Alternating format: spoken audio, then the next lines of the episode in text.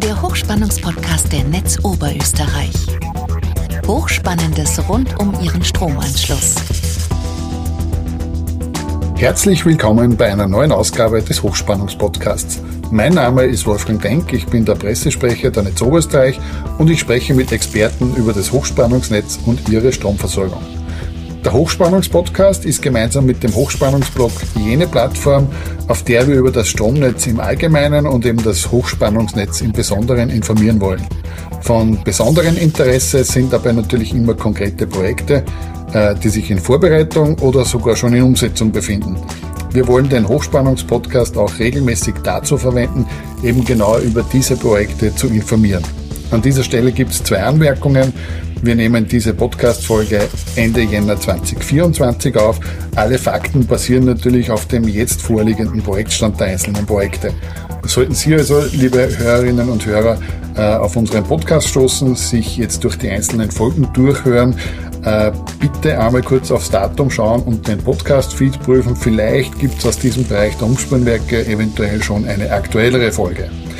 Alle Links zu den Informationen, die wir hier im Gespräch erwähnen, finden Sie natürlich auch in der Beschreibung dieser Folge. Heute dreht sich alles wieder um die Umspannwerke.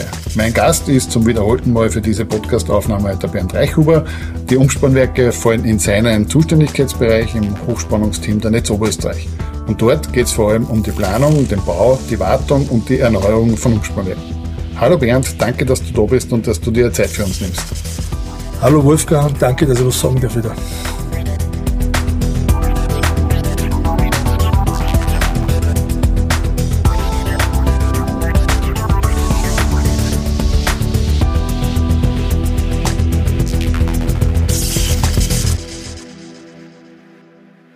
Bernd, vielleicht können wir uns einleitend mit einem allgemeinen Thema aus dem Bereich der Umspannwerke befassen.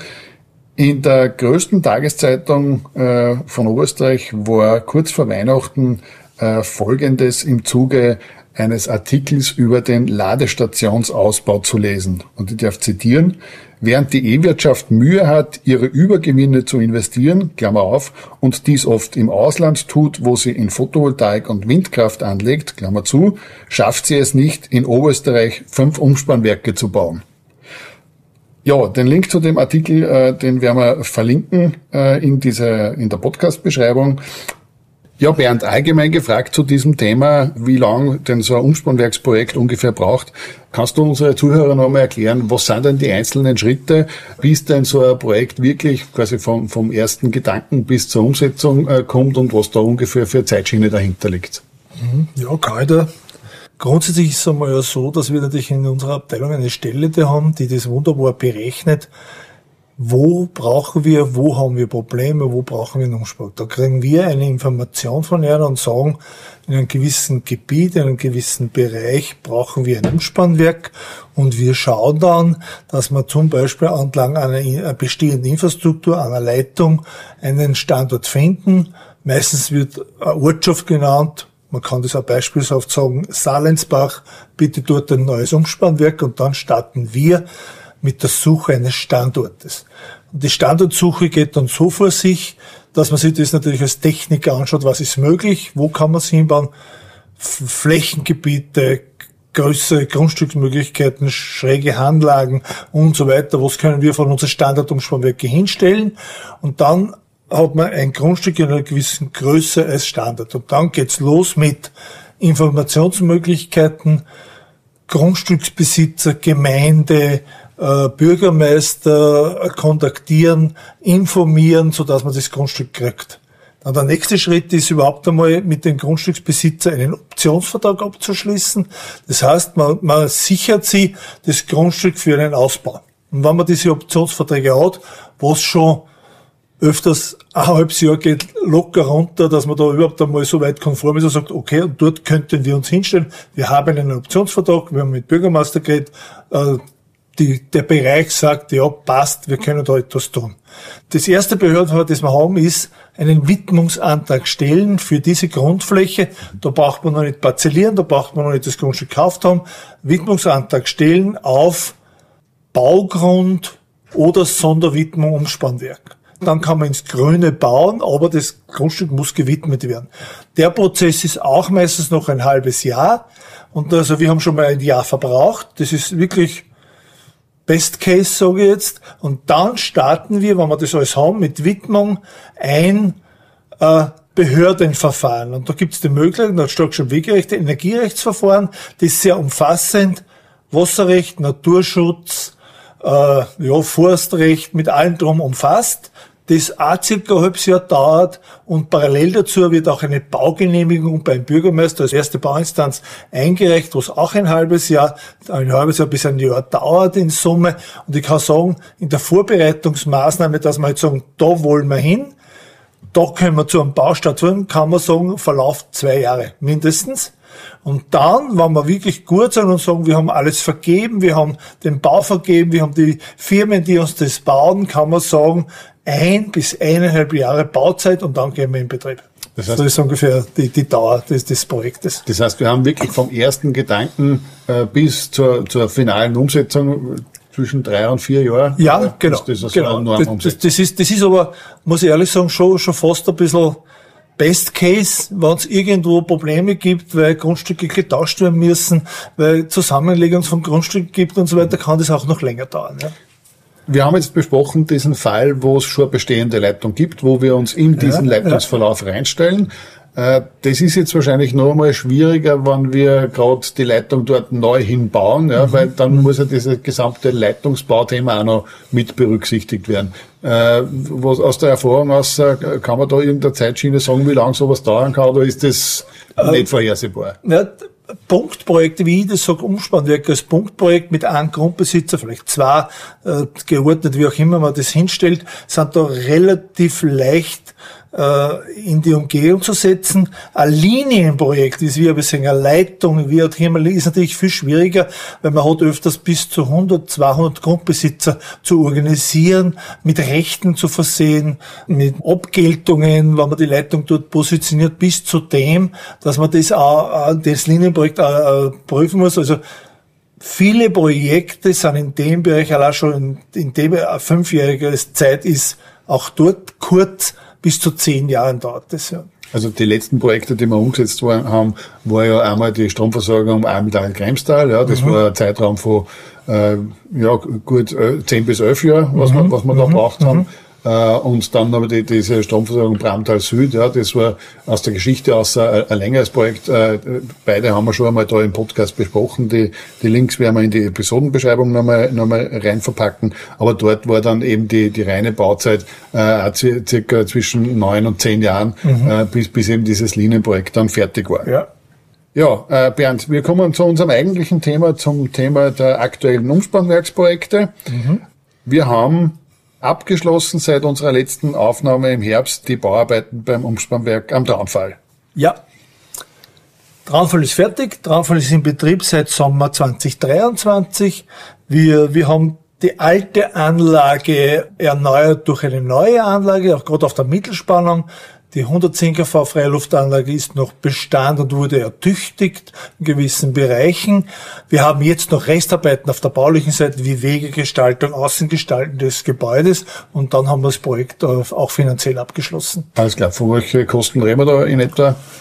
12 bis 13 Millionen, so in die Richtung, sagen wir. Eines der konkreteren Neubauprojekte, äh, das sich gerade in Umsetzung befindet, ist das Umspannwerk in Rottenbach im Bezirk Christkirchen. Ja, früher genannt Uwe Haag, neu jetzt, weil es in Rottenbach steht, Uwe Rattenbach. Der Baustart ist erfolgt. Der, der Rohbau ist eigentlich fertig. Wir haben die, wir haben die Dachgleichenfeier schon gefeiert in dem Bereich. Wir haben eine Inbetriebssetzung Ende 2024, heuer noch, also Kalenderjahr 2024 und dann sind wir fertig, dann sind schon die ersten 110 kV Anlagen umspannen in Betrieb und die weiteren Maßnahmen, Einbindungen von Mittelspannungskabeln und solche Dinge erfolgen. Das heißt, es wird sicher noch bis Frühjahr 25 weiterfahren. Und dann ist es schon fertig wieder. Umsetzungsvolumen auch in diesem Bereich? Auch in dem Bereich 13 bis 14 Millionen. Mit, mit Mittelspannungseinbindung, also alle Maßnahmen, die da notwendig sind. Wir sind weiter im Bereich der, der, neuen Umspannwerke, allerdings nicht ganz neu, sondern ein Ersatzneubau für bestehende Umspannwerke. Äh, und wir haben einerseits das Umspannwerk in Klaus und andererseits das Umspannwerk in Großraming.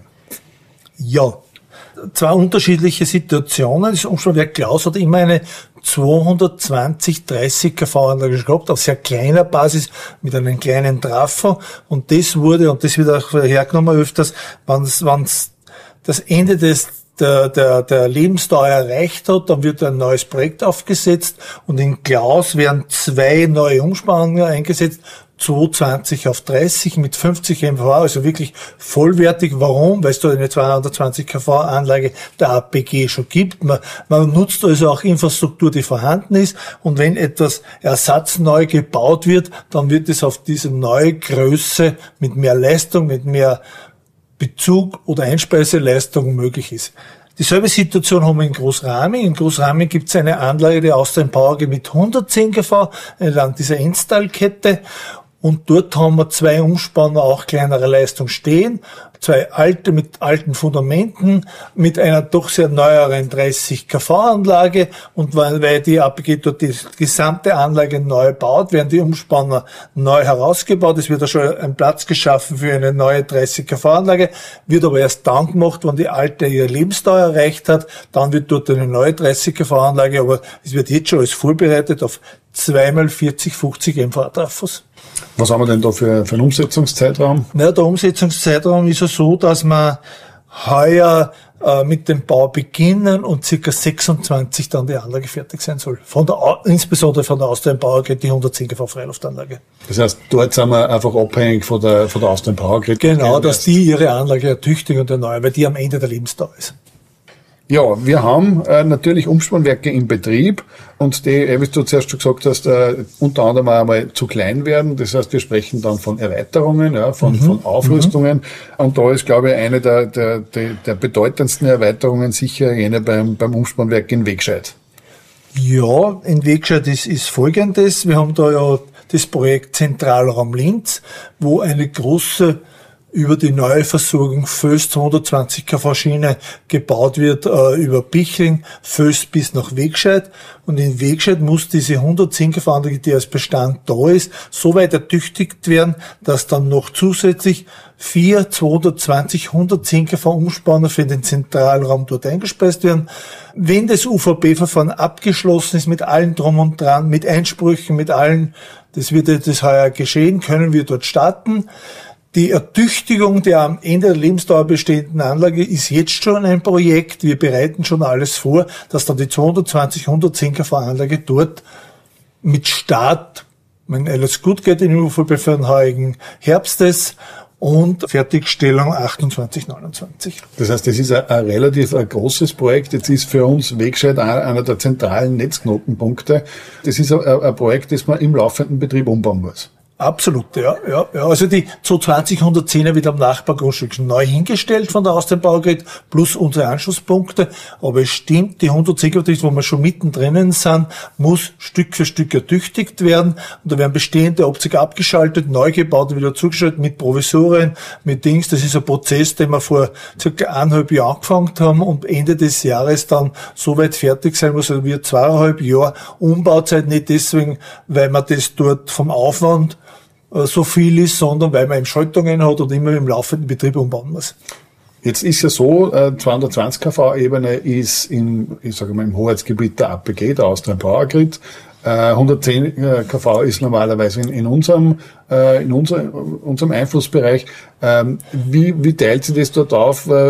Gibt es da Teile, die nur der APG kehren und gibt es Teile, die dann nur uns kehren? Oder, oder ist das, sind dort die Grenzen dann fließend in so einer Anlage?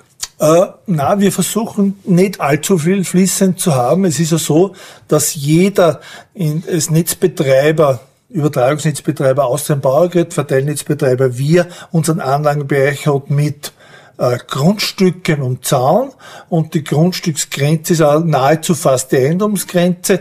Wir schauen immer, dass man pro Spannungsebenen seine Hoheitsgrenzen hat. Zum Beispiel die 220 kV-Anlage mit der Leitung, die zubekommt, plus den 220 110 kV Trafo gehört der Austrian Power Grid, das ist ihre Betriebsgrenze.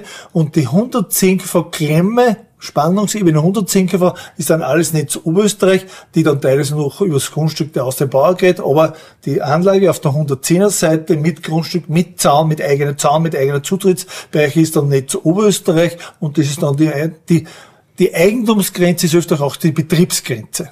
Das heißt, da schaut man einfach, dass man klare Grenzen hat, damit man im Schadensfall oder im Betrieb einfach äh, dort klar sagen kann, das ist meine Zuständigkeit und das ist nicht mehr meine Zuständigkeit. Ja, rein im Betrieb ja, aber auch in der Reinvestition in allen Bereichen, wenn die anderen wieder ihr Lebensdauerende haben, dass jeder weiß, okay, mit was muss ich planen, was muss ich ertüchtigen, was muss ich instand halten. Auch Instandhaltungsbereiche, Schalthoheit mit allen Drum und Dran sind genauso nach, de, nach diesen Grenzen gelegt. Ja.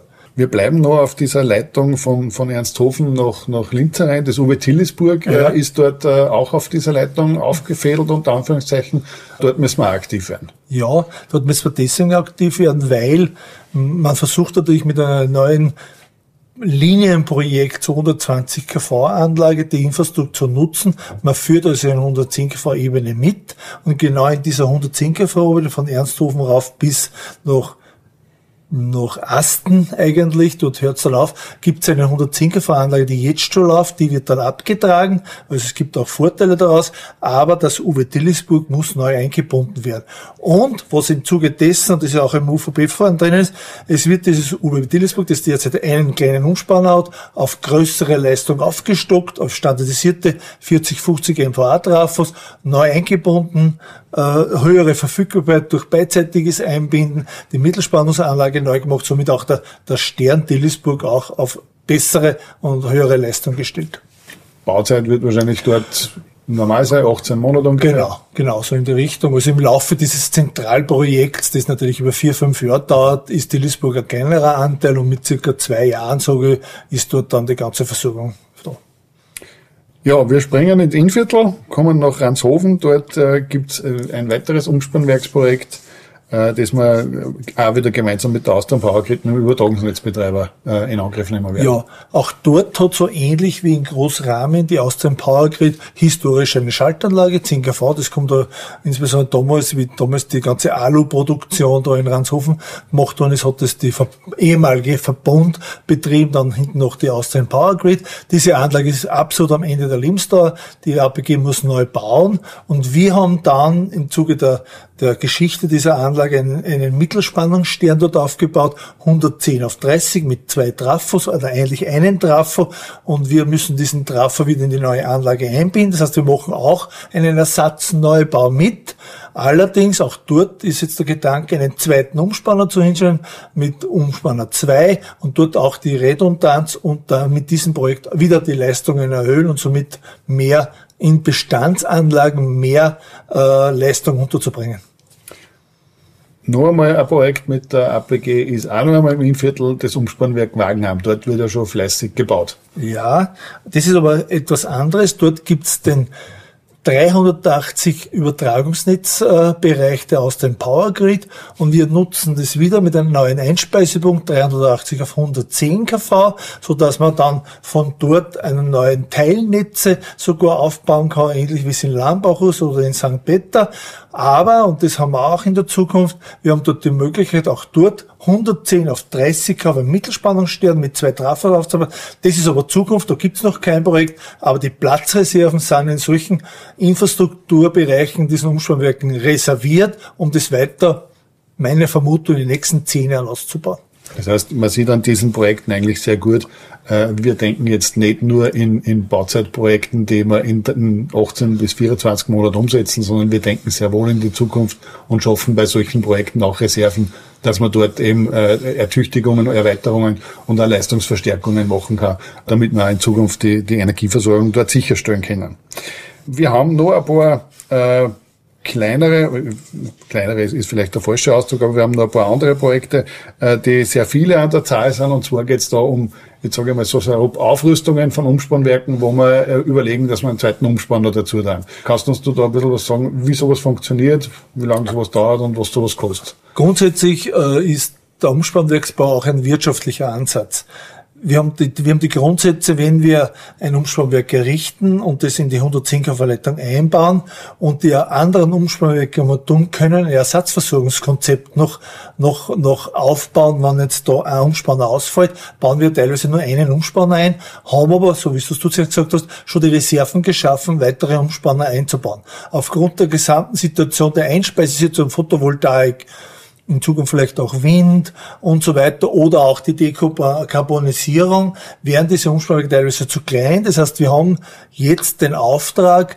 zweite Umspanner jetzt wirklich nachzurüsten, die aber, und das ist der Vorteil, in der, in der Erstausbauphase also schon vorgesehen worden, teilweise schon verhandelt sind. Das heißt, wir müssen nur echt nachrüsten. Aber das ist trotzdem auch Projekte, die ein, zwei Jahre dauern, bis man einen Umspanner kriegt, bis man die Schaltanlage kriegt. Das ist zum Beispiel das im Uwe Osterf, was wir jetzt gerade gemacht haben mit einem Umspanner. Der zweite wird jetzt schon geplant.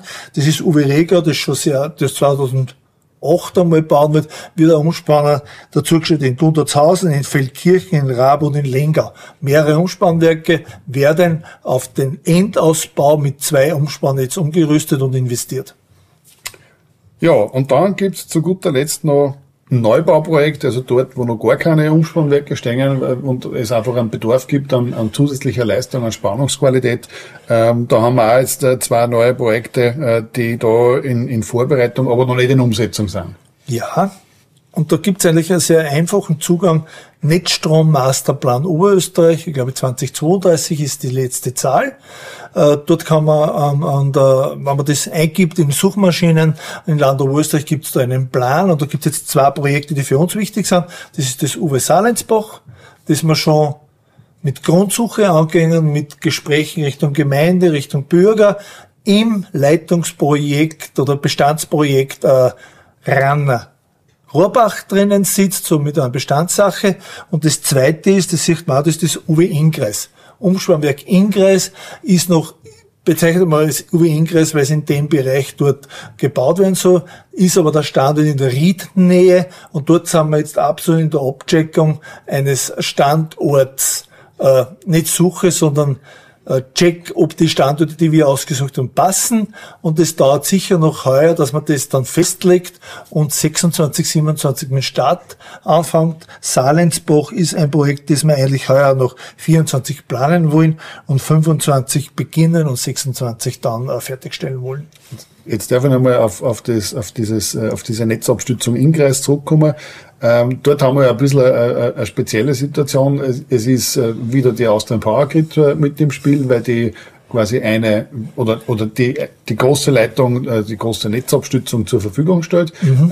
wir selber dort ja schon mit einer 110 kV Leitung sind, mit einem bestehenden Umspannwerk und dieses bestehende Umspannwerk plus das neue soll ja in eines in einen Netzknoten zusammengeführt werden das ist der, das ist der, der Zielansatz des Projektes, ja, dass wir jetzt sagen, wir wollen das so planen, dass man das Umspannwerk Ried vielleicht sogar auflöst in das neue Uwe Ingress oder wie man den Namen müssen wir erst finden. Uwe Ingress wird wahrscheinlich nicht heißen, sondern einen anderen Namen kriegen. Dort positionieren und sämtliche Anlagenteile wirklich konzentrieren auf einen Standort.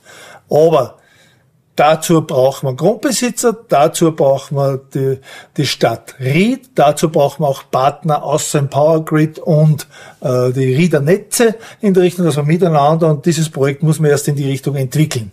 Also wir sind noch nicht so weit. Wir müssen erst den Standort finden. Wir müssen erst diese ganzen Systeme miteinander verheiraten und dort unser, unser Ziel das Ziel ist da. Mhm. Ob der Weg das, das äh, Ziel erreichen wird, wissen wir nicht. Sehr gut. Bernd, ich sage danke für, für diese Informationen, äh, für unsere Hörerinnen und Hörer. Äh, das, was der Bernd angesprochen hat, also den Stromnetzmasterplan, äh, den Link gibt's natürlich auch in, den, in der Beschreibung von dieser, von dieser Folge. Ähm, und wir werden uns zeitnah wahrscheinlich Mitte des Jahres wiederhören äh, und das nächste Update äh, aus dem Bereich der Umspannwerke hier im Hochspannungspodcast haben. Danke, Bernd. Danke, Wolfgang.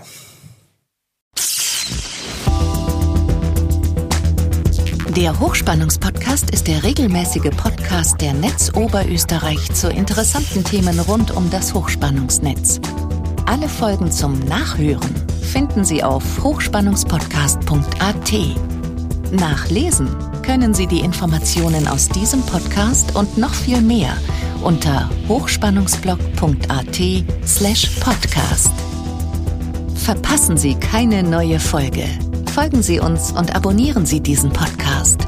Sie finden uns bei Apple Podcasts, Spotify oder Google Podcasts und natürlich in der Podcast-App Ihrer Wahl. Hat Ihnen diese Folge gefallen? Haben Sie was dazugelernt?